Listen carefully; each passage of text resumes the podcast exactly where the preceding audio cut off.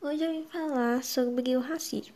O racismo consiste no preconceito e discriminação, com base em percepções sociais baseadas em diferenças biológicas entre os povos.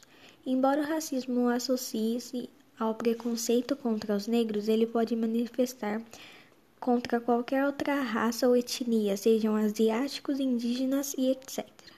Agora eu vou falar um pouco da minha parte. Quem pratica o racismo é uma coisa muito desagradável pois todos nós somos iguais. Temos nosso coração, perna, barriga e etc.